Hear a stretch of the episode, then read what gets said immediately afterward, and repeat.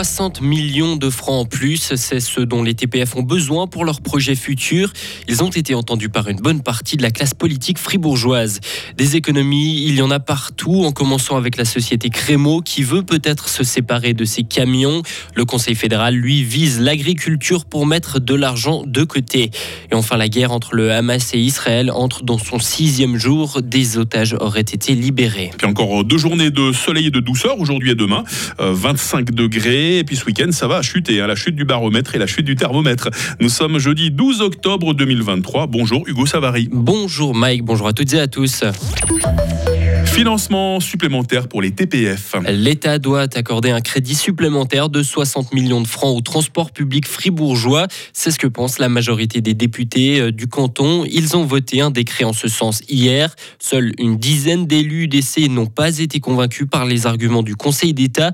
Pourtant, cet argent est indispensable et sera bien investi selon le directeur des TPF, Serge Collot. Le but, c'est de pouvoir euh, agir de manière très concrète et très rapide sur le, le développement durable on va décarboner euh, notre flotte qui roule aujourd'hui au diesel avec des véhicules électriques, avec euh, un autre type de traction également qui sera testé euh, l'année prochaine avec l'hydrogène. Et puis à côté ça, on va développer des, infrastructures multimodales. Mais on a un gros projet d'investissement pour les dix prochaines années, à, peu près 600 millions.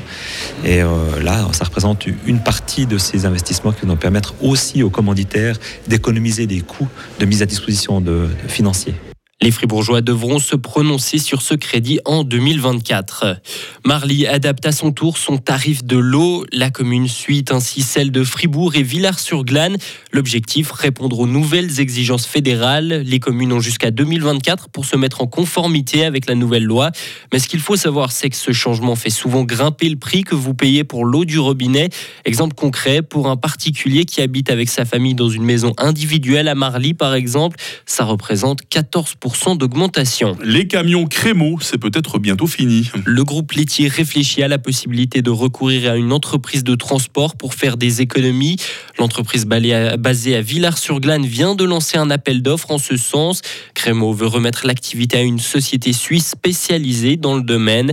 La décision finale sera prise dans le courant du mois de novembre. Crémo souhaite réaliser 23 millions de francs d'économies en trois ans. Moins d'argent pour l'agriculture. C'est ce que prévoit le Conseil fédéral pour son futur budget dans ce domaine. Il a mis hier en consultation les plafonds des dépenses agricoles 2026-2029. Le montant total s'élève à 13 milliards de francs. C'est une baisse de 2,5% par rapport à la période précédente. Les paiements directs sont particulièrement touchés. Les précisions de notre correspondante à Berne, Marie Vuillemier. La diminution globale des dépenses agricoles est essentiellement liée aux coupes budgétaires. Les finances fédérales vont mal. Le Conseil fédéral a décidé d'économiser 2% dans différents domaines notamment le transport régional, la culture et l'agriculture. Mais les paiements directs aux paysans devraient baisser davantage de 3,5%. Ça s'explique par un changement de stratégie de la Confédération lié au réchauffement climatique. L'idée est de verser moins de subventions en fonction de la surface de production pour mieux soutenir les investissements dans le domaine des améliorations structurelles. Les agriculteurs seraient ainsi encouragés à préserver les sols, renouveler les infrastructures d'irrigation et privilégier les technologies respectueuses de l'environnement. Le soutien financier à la sélection végétale est aussi augmenté pour développer et promouvoir des variétés plus durables et plus résistantes aux aléas climatiques. Malgré ces coupes budgétaires, la Confédération prévoit que les revenus des exploitations agricoles restent stables ces prochaines années. La procédure de consultation se termine le 24 janvier. La Ligue arabe condamne le siège israélien de Gaza, Hugo. Les ministres des Affaires étrangères arabes étaient réunis au Caire hier. Ils ont réclamé l'acheminement immédiat d'aide aux 2,3 millions de Palestiniens bloqués dans la bande de Gaza. Ils ont également exhorté Israël à revenir sur sa décision de couper l'électricité et l'eau du territoire. Et sur place, plus de 338 000 personnes ont été contraintes de fuir leur domicile depuis samedi. C'est un bilan du Bureau de coordination des affaires humanitaires de l'ONU. Et le Hamas, lui, affirme avoir libéré des otages. Une Israélienne et ses deux enfants auraient regagné leur liberté selon une vidéo publiée par le groupe. Les combattants du Hamas avaient pris en otage environ 150 personnes de différentes nationalités au premier jour de leur offensive. Et on termine ce journal avec une initiative remarquable pour lutter contre la précarité menstruelle, des tampons et des serviettes périodiques gratuites pour les femmes défavorisées à Vienne. De nombreux magasins de la capitale autrichienne vont offrir ces produits à celles qui en ont besoin.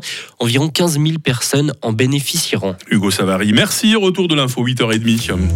Retrouvez toute l'info sur frappe et frappe.ch. Il est 8h05. La météo avec Chory Cheminée à Grange Paco et sa nouvelle gamme de cheminées de haute qualité avec vitres sans cadre ni poignée à découvrir sur chory-cheminée.ch.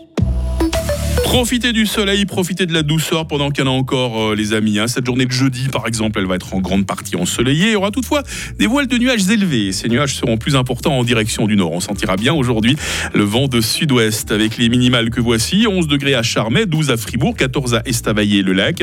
Et euh, tout à l'heure, il fera 21 degrés à Châtel-Saint-Denis, 22 à Romont, 23 à Fribourg et 24 à Morat.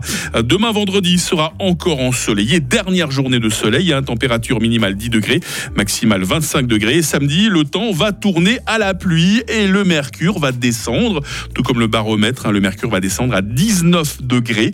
Et puis le soleil fera tout timidement son retour dimanche sous l'effet de la bise, mais il fera beaucoup plus frais. hein, 13 degrés seulement. Notez le choc thermique entre les 25 degrés euh, demain et les 13 degrés dimanche. Et ces températures, somme toute de saison, 13 degrés, nous les conserverons avec la nouvelle semaine qui s'annonce. Ça, c'est le lot de consolation en partie ensoleillé. Nous sommes jeudi 12 octobre, 285e jour. Bonne fête au Wilfried.